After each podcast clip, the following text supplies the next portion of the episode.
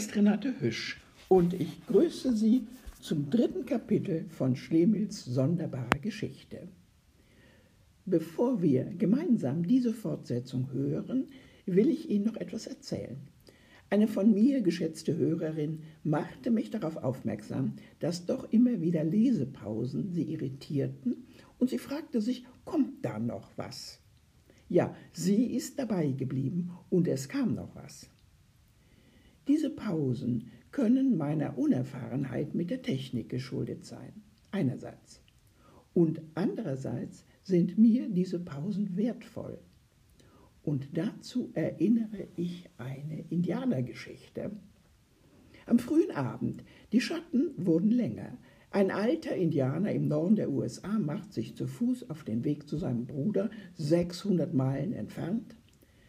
Es ist noch weit, als neben ihm ein freundlicher Mann in seinem Auto anhält und ihn einlädt, mitzufahren. Das passt gut, sie wollen in dieselbe Stadt. Nach einigen Meilen, noch bevor sie das Ziel erreicht haben, will der Indianer aussteigen. Warum? Der junge Mann lässt ihn aussteigen, versteht es nicht und fährt aber weiter. Der alte Indianer ist zufrieden und setzt sich auf einen großen Stein. Nach ein paar Meilen kehrt der Autofahrer um und findet den Alten immer noch auf dem Stein. Warum? Warum? Ich warte auf meine Seele. Sie haben gemeinsam und rechtzeitig ihr Ziel erreicht. So sehe ich's mit den Sprechpausen fahren wir gemeinsam fort mit Schlemils Geschichte und erinnern uns, ein schönes, holdes Mädchen, die, wie es schien, ihre Eltern begleitete, indem sie bedächtig nur vor ihre Füße sahen und wandte von ungefähr ihr leuchtendes Auge auf mich. Sie erschrak sichtbarlich, da sie meine Schattenlosigkeit bemerkte, verhüllte ihr schönes Antlitz in ihren Schleier, ließ den Kopf sinken und ging lautlos vorüber. Ich ertrug es länger nicht, salzige Ströme brachen aus meinen Augen, und mit durchschnittenem Herzen zog ich mich schwankend ins Dunkel zurück. Brachte die Nacht schlaflos zu. Am anderen Tage war meine erste Sorge, nach dem Mann im grauen Rocke überall suchen zu lassen. Und der letzte Satz im zweiten Kapitel hieß, der graue Mann war spurlos wie ein Schatten verschwunden.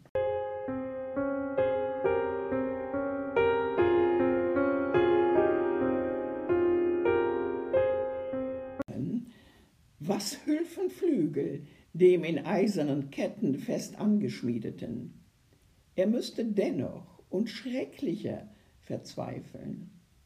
Ich lag wie Fafner bei seinem Hort, fern von jedem menschlichen Zuspruch, bei meinem Golde darbend, aber ich hatte nicht das Herz nach ihm, sondern ich fluchte ihm, um dessen Willen ich mich von allem Leben abgeschnitten sah bei mir allein mein düstres Geheimnis hegend, fürchtete ich mich vor dem letzten meiner Knechte, den ich zugleich beneiden musste. Denn er hatte einen Schatten, er durfte sich sehen lassen in der Sonne. Ich vertrauerte einsam in meinen Zimmern die Tag und Nächte, und Gram zehrte an meinem Herzen. Und noch einer härmte sich unter meinen Augen ab. Mein treuer Bändel hörte nicht auf, sich mit stillen Vorwürfen zu martern, dass er das Zutrauen seines gütigen Herrn betrogen und jenen nicht erkannt, nachdem er ausgeschickt war und mit dem er mein trauriges Schicksal in enger Verflechtung denken musste. Ich aber konnte ihm keine Schuld geben. Ich erkannte in dem Ereignis die fabelhafte Natur des Unbekannten. nichts unversucht zu lassen, schickt ich einst Bände mit einem kostbaren, brillanten Ring zu dem berühmtesten Maler der Stadt, den ich, mich zu besuchen, einladen ließ. Er kam. Ich entfernte meine Leute, verschloss die Tür, setzte mich zu dem Mann und, nachdem ich seine Kunst gepriesen, kam ich mit schwerem Herzen zur Sache. Ich ließ ihn zuvor das strengste Geheimnis geloben. Herr Professor, fuhr ich fort, könnten Sie wohl einem Menschen, der auf die unglücklichste Weise von der Welt um seinen Schatten gekommen ist, einen falschen Schatten malen? Sie meinen einen Schlagschatten. Den meine ich allerdings.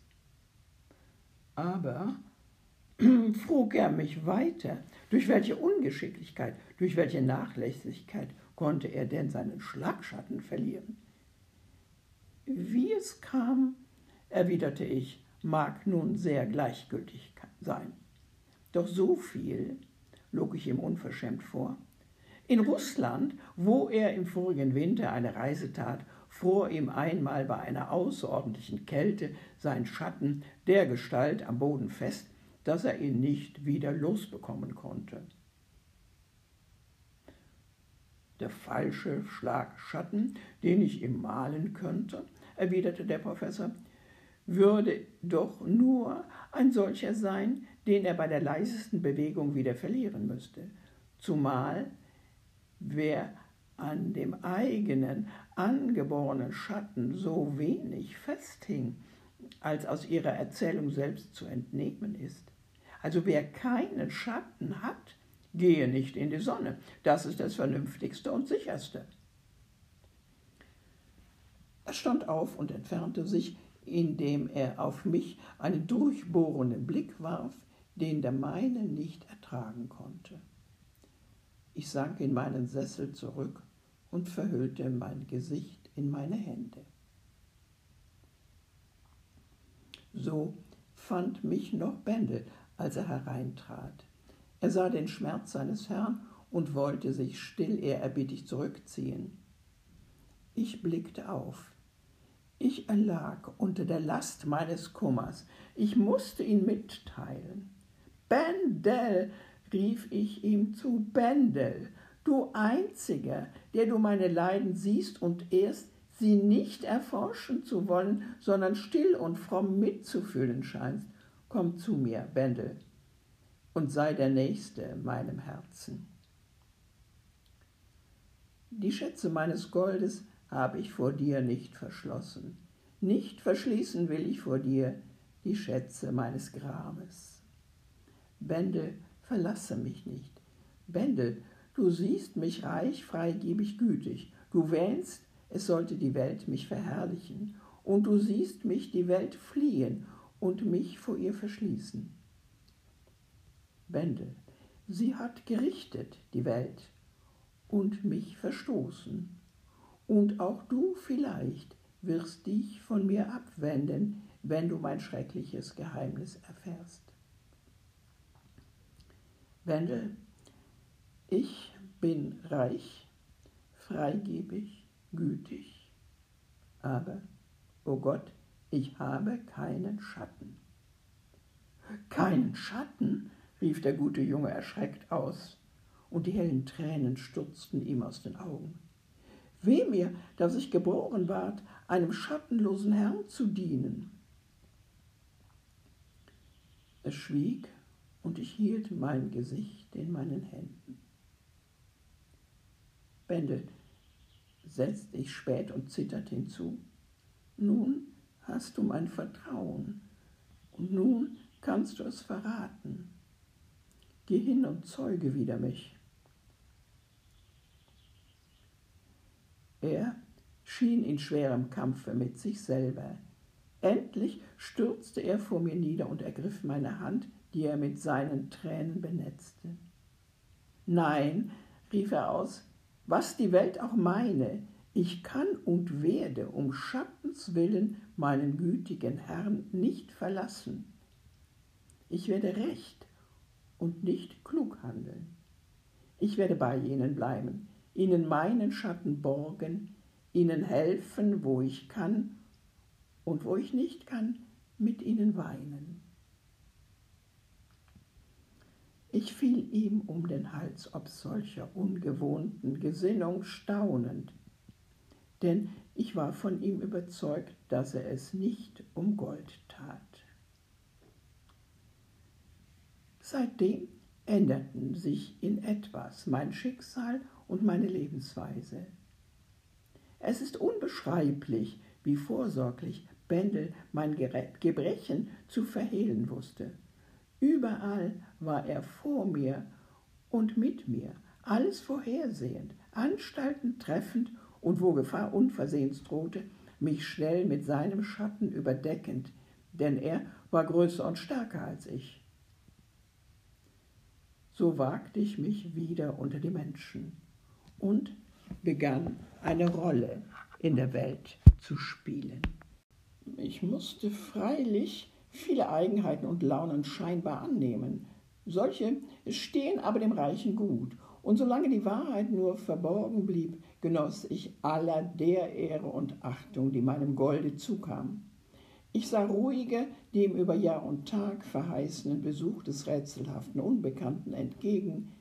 Ich fühlte sehr wohl, dass ich mich nicht lange an einem Ort aufhalten durfte, wo man mich schon ohne Schatten gesehen und wo ich leicht verraten werden konnte. Auch dachte ich vielleicht nur alleine noch daran, wie ich mich bei Herrn John gezeigt, und es war mir eine drückende Erinnerung. Demnach wollte ich hier bloß Probe halten, um anderswo leichter und zuversichtlicher auftreten zu können. Doch fand sich, dass mich eine Zeit lang an meiner Eitelkeit festhielt. Das ist im Menschen, wo der Anker am zuverlässigsten Grund fasst. Eben die schöne Fanny, der ich am dritten Ort wieder begegnete, schenkte mir, ohne sich zu erinnern, mich jemals gesehen zu haben, einige Aufmerksamkeit. Denn jetzt hatte ich Witz und Verstand. Wenn ich redete, hörte man zu und ich wusste selber nicht, wie ich zu der Kunst gekommen war, das Gespräch so leicht zu führen und zu beherrschen. Der Eindruck, den ich auf die Schöne gemacht zu haben einsah, machte aus mir, was sie eben begehrte, einen Narren. Und ich folgte ihr seither mit tausend Mühen, durch Schatten und Dämmerung, wo ich nur konnte. Ich war nur eitel darauf, sie über mich eitel zu machen, und ich konnte mir selbst mit dem besten Willen nicht den Rausch aus dem Kopf ins Herz zwingen. Aber wozu die ganze gemeine Geschichte dir lang und breit wiederholen? Du selber hast sie mir oft genug von anderen Ehrenleuten erzählt. Zu dem alten, wohlbekannten Spiele, worin ich gutmütig eine abgedroschene Rolle übernommen, kam freilich ein ganz eigens gedichtete Katastrophe hinzu, mir und ihr und allen unerwartet. Da ich an einem schönen Abend nach meiner Gewohnheit eine Gesellschaft in meinem Garten versammelt hatte, wandelte ich mit der Herrin Arm in Arm in einiger Entfernung von den übrigen Gästen und bemühte mich, ihr Redensarten vorzudrechseln. Sie sah sittig vor sich nieder und erwiderte leise den Druck meiner Hand. Da trat unversehens uns der Mond aus den Wolken hervor, und sie sah nur ihren Schatten vor sich hinfallen. Sie fuhr zusammen und blickte bestürzt mich an, dann wieder auf die Erde, mit dem Auge meinen Schatten begehrend. Und was in ihr vorging, malte sich so sonderbar in ihren Mienen, dass ich in ein lautes Gelächter hätte ausbrechen mögen, wenn es mir nicht selber eiskalt über den Rücken gelaufen wäre. Ich ließ sie aus meinem Arm in eine Ohnmacht sinken, schoss wie ein Pfeil durch die entsetzten Gäste, erreichte die Tür warf mich in den ersten Wagen, den ich da halten fand, und fuhr nach der Stadt zurück, wo ich diesmal zu meinem Unheil den vorsichtigen Bendel gelassen hatte. Er erschrak, als er mich sah. Ein Wort entdeckte ihm alles. Es wurden auf der Stelle Postpferde geholt.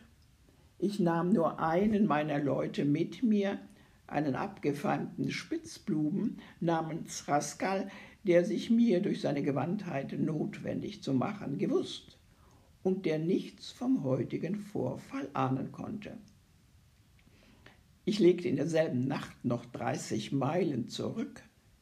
Bendel blieb hinter mir, mein Haus aufzulösen, Gold zu spenden und mir das Nötigste nachzubringen. Als er mich am anderen Tag einholte, warf ich mich in seine Arme.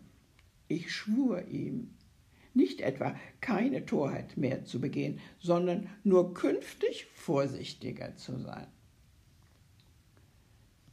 Wir setzten unsere Reise ununterbrochen fort über die Grenze und die Gebirg und erst am anderen Abhang durch das hohe Bollwerk von jenem Unglücksboden getrennt, ließ ich mich bewegen in einem nahegelegenen und wenig besuchten Badeort von den überstandenen Mühseligkeiten auszurasten. Ja, und damit endet das dritte Kapitel. Und wir werfen schon einen ganz kleinen Blick auf den Beginn des vierten Kapitels.